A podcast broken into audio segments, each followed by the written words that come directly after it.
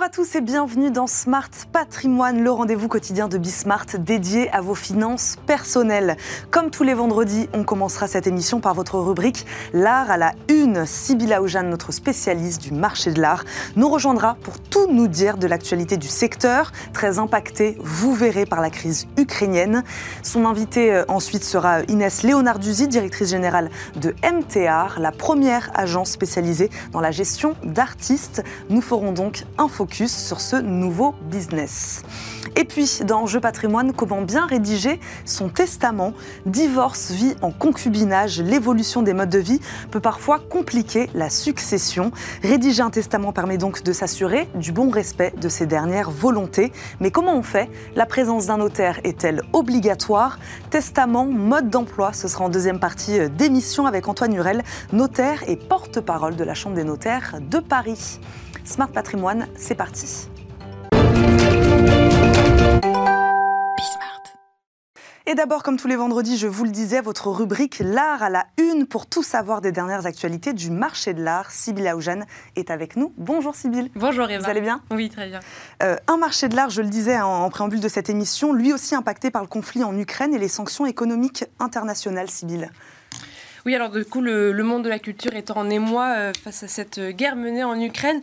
Les artistes se sont exprimés, certains quittent leurs fonctions, par exemple l'équipe du pavillon russe de la Biennale de Venise qui va avoir lieu en avril, mais au sein du marché de l'art, surtout certaines initiatives de soutien euh, voient le jour, comme par exemple à Argenève, qui est la foire qui a lieu en ce moment même, qui a commencé le 3 mars et qui se terminera le 6 mars 2022. La galerie Pace a annoncé que le produit de ses ventes sur cette foire sera reversé au Haut Commissariat des Nations Unies pour les réfugiés.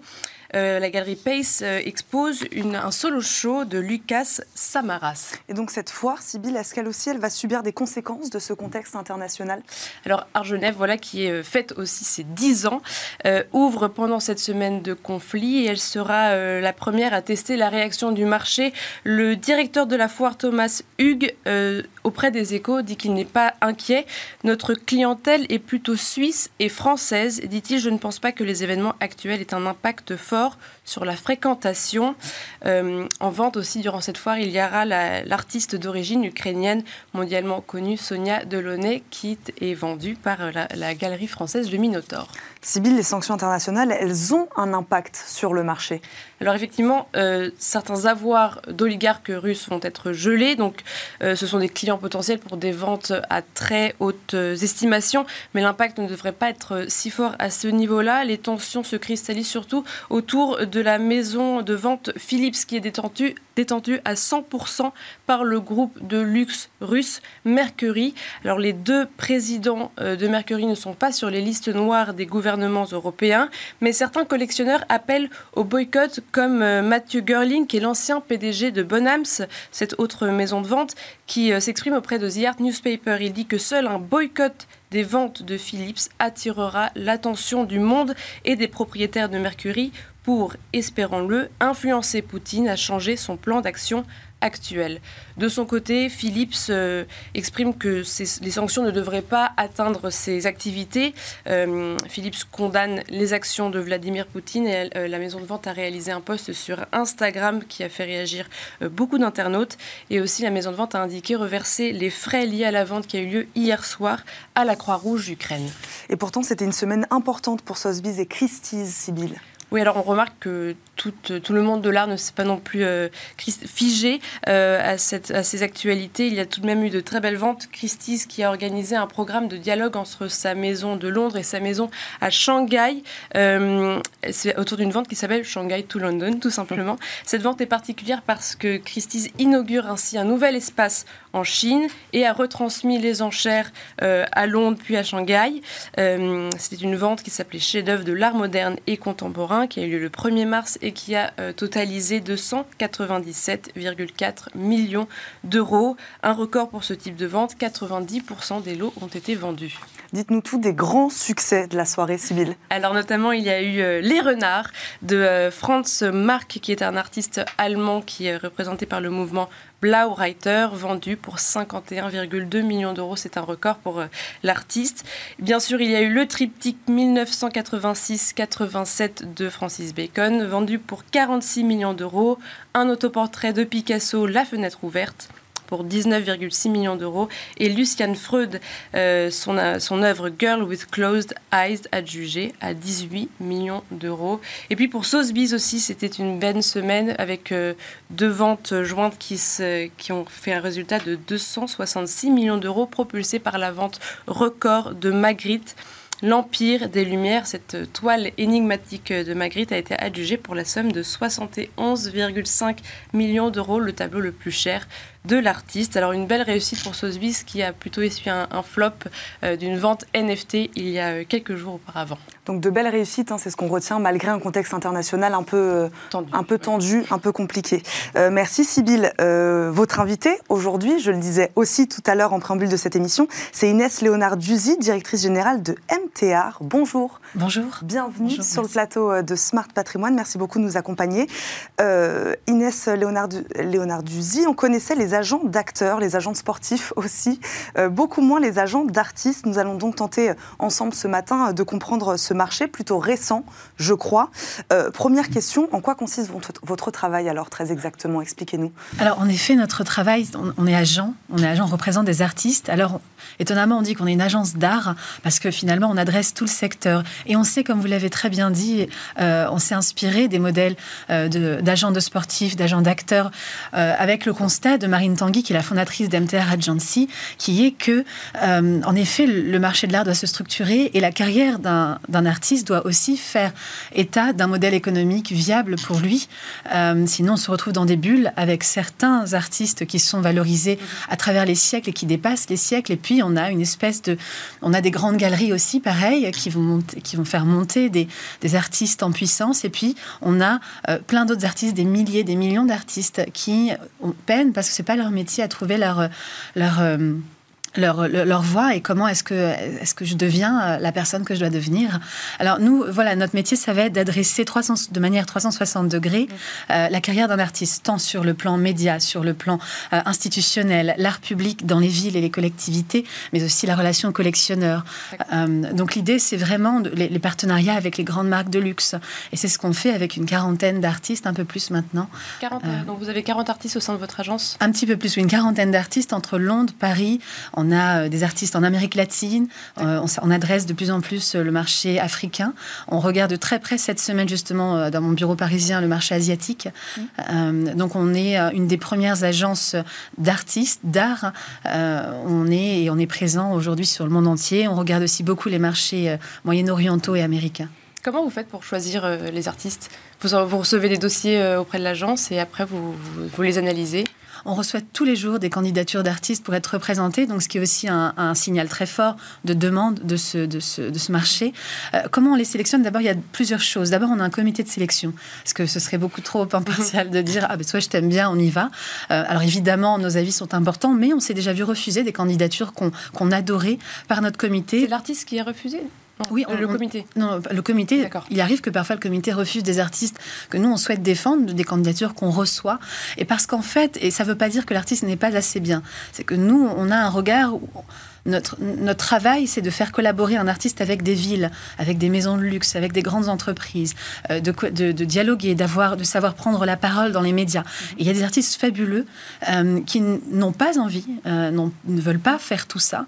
Et finalement, leur place est vraiment sur un, schéma très galerie où le, galeriste prend en charge la vente d'œuvres et, ça lui va très bien. Donc nous, on a besoin de retrouver un certain modèle, une personnalité, une, envie, une désirabilité d'une carrière telle que nous, on les promeut. Donc, il faut vraiment comprendre que un modèle d'agence ne peut pas adresser tous les artistes. D'être un excellent artiste ne suffit pas. cette stratégie-là, vous l'élaborez avec lui, avec l'artiste Complètement. Oui. Une fois qu'on. Alors évidemment, quand on rencontre l'artiste la première fois après avoir candidaté, parfois on les approche aussi, évidemment. Euh, on a ce dialogue-là. Qu'est-ce que c'est qu'une agence d'art et qu'est-ce que c'est que le métier d'agent d'artiste? Donc là-dessus, il faut être très clair. Qu'est-ce que c'est par rapport à une galerie d'art? Qu'est-ce que, quel travail vous allez faire différemment? Le travail, c'est que Moi, mon métier au quotidien, euh, c'est de passer du temps avec les journalistes, leur dire voilà, cet artiste, voilà pourquoi elle ou il est important, voilà pourquoi elle change de, le regard euh, de manière globale, et voilà pourquoi il faut que vous en parliez. Euh, donc, ça, c'est par exemple un premier métier qui n'est pas forcément celui du galeriste. je vais adresser, je, je, fais grandir tous les jours mon réseau de collectionneuses et de collectionneurs. Je fais des visites studio, je fais des rencontres avec l'artiste, et donc je m'adresse directement aux collectionneurs, mais également aux marques. Donc, je passe du temps avec les directions marketing, communication, euh, les directions engagement, RSE, pour travailler différemment avec l'art comme outil euh, autour de leur, euh, de leur sujet. Donc c'est un travail aussi là vraiment purement d'agence. Et puis j'ai toute la relation avec les institutionnels, les mairies, les musées. Euh, et ça, pareil. Donc là, on est sur un gros projet à Bruxelles, un autre gros projet avec le Rockefeller Center euh, à New York. Donc le métier qu'on a, finalement, c'est ce que j'expliquais, il est très global. Quand dans une galerie, on, exprime vraiment et surtout le fait de vendre, euh, la volonté de vendre des œuvres dans, dans, une galerie. Et puis, on peut décrocher un artiste et dire, bon, bah ça y est, on arrête. Et nous, nos artistes, on les a. Par exemple, je pense à David Servan-Schreiber, mhm. qui a été le premier artiste signé par Marine Tanguy. Et il est là depuis maintenant plus de 7 ans. Sa carrière a décollé incroyablement. Il est collectionné dans le monde entier. Et nous, c'est ce qu'on fait. On est sur le long terme. D'ailleurs, on participe pour partie aux frais de studio de nos artistes. Donc, ce n'est pas seulement des personnes qu'on va voir quand on doit vendre une œuvre ou un partenariat. On les appelle tous les mois, parfois plus, selon les besoins, pour savoir où est-ce qu'ils en sont. Vous me le demandiez tout à l'heure, euh, quand ils arrivent, une fois qu'on a signé le contrat, on dresse ce que nous, on appelle la, Dream List. Donc, c'est tout ce que vous avez envie de faire euh, en tant qu'artiste euh, dans les cinq prochaines années. Et nous, on essaye de coller au maximum à ça. Euh, donc voilà ce que c'est que notre métier. Et vous parliez du, business euh, des artistes euh, que vous travaillez avec eux. Qu'est-ce qui a changé désormais Comment les collectionneurs peuvent mieux acheter de des, de des œuvres d'art Qu'est-ce qui, qu'est-ce qui change en termes de business autour de l'artiste? C'est qu'en fait, je me rappelle un jour, je discutais avec Marine, donc la fondatrice de cette mhm. agence, et elle me disait quand je, travaillais dans une galerie à Los Angeles, à Los Angeles qui est une ville de cinéma où on croise tout le temps des acteurs, et elle me disait je voyais les gens tomber par terre à la renverse quand ils croisaient un grand acteur ou une grande actrice. Et finalement pour les artistes que moi j'adorais, desquels je rêvais, les, personnes ne savaient qui c'était, personne ne se retournait sur eux parce qu'ils étaient de parfaits anonymes. Et, de parfaits anonymes, pardon. Et donc, euh, c'est de là qu'est né son désir. Elle a dit, en fait, la carrière d'un artiste dans une galerie, euh, elle est très bien, elle est représentée, mais encore faut-il que la galerie soit euh, représentée elle-même, qu'elle ait une belle visibilité, qu'elle ait une légitimité. Mais comment est-ce qu'on fait pour, sur le temps long, garantir mm-hmm. qu'un artiste va avoir et va, la trajectoire qu'il peut avoir. Euh, et donc, euh, et, donc c'est là où ça change complètement le modèle. C'est que sur le plan économique, un artiste qui va signer avec nous en agence va pouvoir démultiplier son portefeuille d'opportunités. Il va rencontrer les, les collectionneurs. Nous, les collectionneurs, on travaille aussi avec eux d'une manière différente parce que vous allez me dire bon bah là là-dessus euh, comment ça se différencie d'une galerie? Déjà nous on prend moins de pourcentage parce qu'on estime que le travail est moindre. Euh, là où le pourcentage ressemble à celui d'une galerie c'est plus sur les collaborations marques euh, ou collectivités parce que ça nécessite de, nombreux jours de travail parfois plus des semaines et des mois. Mais sur la vente d'œuvres si demain vous achetez une œuvre d'un de nos artistes vous allez l'accrocher sur un mur chez vous. Alors à partir de là quand vous achetez traditionnellement, on ne sait pas ce que va devenir l'artiste et donc euh, cette œuvre peut perdre sa valeur. En revanche, une fois que vous l'avez accroché chez vous, moi je vais continuer à travailler sur sa valeur parce que cet artiste, je vais le faire travailler avec une grande maison de luxe. Je vais l'exposer dans une grande ville du monde. Et donc, gentiment accroché à votre mur, votre œuvre continue de prendre de la valeur parce qu'en achetant chez nous, à travers, chez nos artistes, eh bien, vous savez que leur carrière est prise en main, pas sur quelques mois, le temps d'une exposition, mais sur le temps d'une vie parce qu'on n'a aucun, euh, on aucune limite dans nos contrats qu'on signe avec nos artistes. C'est un modèle plus adapté à l'époque aussi. C'est ce que c'est ce qu'on a l'air d'entendre dans, dans, ce que vous dites. Ce modèle-là d'agence d'artistes, c'est plus adapté à l'époque dans laquelle on vit. C'est un modèle plus moderne peut-être aussi. C'est bien plus moderne. Je pense à une première chose quand vous me posez la question, c'est euh, on n'a pas d'exclusivité. Mm. Euh, on refuse d'enchaîner. On est une bicorp, c'était très important. La première du secteur en Angleterre. donc ça veut dire qu'on a des engagements très forts sur le plan social, sociétal et environnemental total. mais on, ne signe pas d'exclusivité avec nos, avec, nos, avec nos artistes, c'est-à-dire évidemment une exclusivité d'agence, mhm. mais ils ont le droit d'avoir des collectionneurs de leur côté, de vendre aussi leurs œuvres, ils ont le droit d'avoir des, des, deals avec des marques. et puis, Oui, c'est ça sur ce rapport un petit peu marketing. Est-ce que là aussi vous avez un regard très moderne parce que certaines personnes pourraient trouver ça un petit peu, bah voilà, c'est dégrader l'art entre guillemets que d'avoir un artiste qui travaille avec, avec des marques. Et là, pour le coup, vous avez un regard plus, plus moderne, un peu moins conservateur à ce niveau-là. Aujourd'hui, on a observé que vous avez, euh, oui, je ne pense pas que ce soit d'époque de penser que euh, la démocratisation de l'art le vulgarise et amoindrit sa valeur. Au contraire, je pense que l'art prend, une, prend un aura complètement différent quand il s'expose dans des lieux où on n'a pas l'habitude de les voir. En fait, il y a toute une partie de la population euh, et pas forcément les personnes les plus les moins privilégiées auxquelles on peut penser mm. par, par, cliché. Mais vous avez plein de gens qui viennent de la classe moyenne, qui sont des gens très très bien, qui font des études, qui ont des carrières, mais qui ne vont ni dans les musées ni dans les galeries parce que pour eux, c'est pas leur monde. Et à partir du moment où on ouvre cette, cette, ce champ des possibles, là, on voit qu'il y a des grandes différences qui s'opèrent. Par exemple, les femmes. Les femmes représentent 15% des collectionneurs dans le monde. Chez nous, c'est 55%. Donc déjà, ça, ça crée une grande différence. Par ailleurs, les collectionneurs dans le monde ont plus de 45-50 ans. Nous, ça commence à 30 ans parce qu'en fait, on, essaye aussi de trouver les artistes euh, le plus tôt possible et de faire investir des personnes, des femmes, des hommes, euh, des jeunes, des, plus, euh, des, gens plus mûrs sur des artistes qui sont émergents et qui vont grandir très vite. Parce que justement, dans un temps où avant les artistes devaient se débrouiller tout seuls, avec un peu de chance, ils ont une bonne galerie, mais ça prend énormément de temps d'apparaître dans les médias, euh, dans les magazines, de faire les bonnes collaborations avec la marque qui va bien, etc. Nous, puisqu'on travaille et que c'est notre seul métier, finalement, ça va beaucoup plus vite. Donc la valeur de votre investissement, elle est aussi beaucoup plus rapide. On va s'arrêter sur ces mots. Merci beaucoup à toutes les deux d'avoir été avec nous. Merci Inès Léonard-Duzy, directrice générale de MTR. Merci, beaucoup de nous avoir accompagnés. Merci Sybille. On vous retrouve vendredi prochain, oui. bien sûr, pour un nouveau focus sur le marché de l'art Merci à toutes les deux. Tout de suite, c'est Enjeu patrimoine.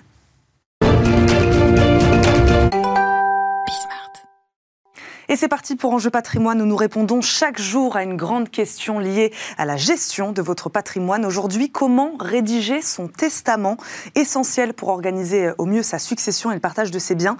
Sa rédaction répond toutefois à des règles très précises, sans quoi vous prenez le risque qu'il ne soit pas valide. Mode d'emploi, donc aujourd'hui avec Antoine Hurel, notaire et porte-parole de la Chambre des notaires de Paris. Bonjour. Bonjour Eva. Bienvenue sur le plateau de Smart Patrimoine, Antoine Hurel. Euh, première question, il existe, je crois, plusieurs types de testaments. Est-ce qu'on peut expliquer voilà, les différents types de testaments tout de suite? Tout de suite. Alors avant tout, il faut expliquer qu'un testament, c'est une disposition écrite euh, qui va faire permettre de disposer de ses biens au moment de son décès. Il n'est pas euh, automatique ce testament, il n'est pas obligatoire parce que dans certains cas, la loi déjà prévoit mhm. la répartition des biens. en revanche, effectivement, quand vous voulez déroger partiellement euh, à la loi, ou lorsque vous n'avez pas d'héritier automatiquement désigné par la loi, il faut absolument faire ce testament. Et, vous le disiez très justement, il, peut, euh, il est très important de bien le rédiger parce qu'il peut être contesté lors de la succession. En clair, il y a deux sortes de testaments. Un testament que vous pouvez faire seul chez vous, qui s'appelle un testament holographe, écrit de votre propre main, et puis un testament authentique, euh, qui lui revêt la forme notariée, un peu plus solennelle, et qui lui, à ce moment-là, sera reçu par deux notaires. Donc, holographe, il mhm. faut qu'il soit écrit, daté et signé de la main. Impératif qu'il soit exclu, notamment euh, d'être tapé à l'ordinateur, ça ne fonctionne pas. Mhm. Et ça sera une cause de nullité. Donc ça, c'est très important. Pareil, vous êtes un couple, c'est un testament par Personne. Vous ne pouvez pas faire le testament ensemble dans un même et seul testament. Concernant ces deux types de, euh, de, testaments, euh, Antoine Hurel, leur valeur juridique, elle est la même Elle est différente? Elle est, elle est la même, euh, puisque un testament, est, c'est un acte tellement important qu'il est reconnu, sauf vice de forme grave. Mais il a été reconnu des testaments sur des portes de prison, sur des post-it. Donc la, valeur du, de, vraiment de la, du, testament et de la disposition testamentaire est essentielle. Après, ce qu'on conseille, bien sûr, c'est de le, le déposer à minima lorsqu'il est holographe chez un notaire. Pourquoi? Parce que si il est même bien fait euh, et qu'il est entre deux bouquins dans euh, votre euh, bibliothèque et que personne ne le retrouve, eh bien vous aurez fait quelque chose pour, pour rien. Et ça m'est arrivé. Ça m'est arrivé que lorsque on a, une personne est décédée, on cherchait ses héritiers et on était persuadé qu'il y avait un testament et les déménageurs on retrouvait le testament entre deux bouquins. Et ça a changé totalement. Euh, donc, donc pourquoi Donc même quand on le fait chez soi, Déposez-le chez un notaire. chez un ça notaire. coûte pas grand-chose. Il sera inscrit dans un fichier national des notaires, qui s'appelle le fichier des dernières dispositions, Mhm. qui fait que quel que soit euh, le moment ou l'endroit où vous décédez, que ce soit à Lille, à Marseille, si vous avez fait votre testament en Corse ou à Paris, on retrouvera ce testament. Donc c'est très très important. Euh, ensuite, il peut être testament authentique. Vous parliez de la sécurité juridique. Il est évident que si il y a des contestations qui sont envisagées, euh, bien sûr, il faut mieux le faire notarié. À ce moment-là, ça sera avec deux notaires ou un notaire et deux témoins. Et là, on est sûr qu'il ne sera pas euh, contesté, contestable. Euh, voilà. Euh, je rappelle qu'il faut être évidemment euh, majeur pour, pour tester. On peut tester entre 16 et 18 ans, mais uniquement sur la moitié de ses biens, sauf si on est mineur et, et émancipé. Il faut être Je- capable également. hein. Oui, tout à fait. On va, je- je- avant la, la question des, des- des conditions, justement, vous, vous, vous me parlez de l'âge, euh, 16-18 ans. Bon, ça paraît un peu tôt pour commencer à penser à, à son, à son testament. À quel âge, voilà, à quel moment de sa vie on doit commencer à, se préoccuper d'établir, de, rédiger un testament? Un testament, c'est la dévolution, la transmission de ses biens. Donc évidemment, on ne peut pas transmettre des choses qu'on n'a pas. À partir du moment où on commence à avoir quelques, quelques biens, mais ne serait-ce que quelques économies, et que, euh, après, c'est une appréhension très perso- personnelle hein, du- du- de l'appréhension du- de la mort et du décès, euh, on peut le faire n'importe quand. Euh, mais bien sûr, il est évident que plus son patrimoine augmente, Mm. plus il est compliqué, plus on a intérêt à se poser avec le professionnel, en l'occurrence le conseil des familles qui est le notaire, pour se dire est-ce que je le fais, dans quelles conditions, etc. Dans la pratique, euh, voilà, donc vous dites plus on, se construit un patrimoine, plus on, aura euh, intérêt à, à établir, rédiger son, son testament. Dans les faits, dans la pratique, euh, vous rencontrez des gens de, de- de quel âge? Est-ce que c'est parce qu'il leur est arrivé un événement? Enfin voilà, de- dans les faits, racontez-nous. Concrètement, euh, cet après-midi, je reçois euh, voilà, un couple qui achète un appartement. Ils Mm. ne sont pas mariés, pas paxés. Vous savez que quand on achète ensemble et qu'on n'est pas marié, pas paxé, s'il y en a un qui décède, on n'hérite pas l'un de l'autre, même si on a un enfant. Donc, ce sera l'enfant qui héritera. Donc là, ils vont dire, mais comment on peut se protéger? Parce qu'on ne Mm. veut pas se retrouver avec un enfant mineur. Euh, J'ai un autre exemple qui me- qui m'a frappé.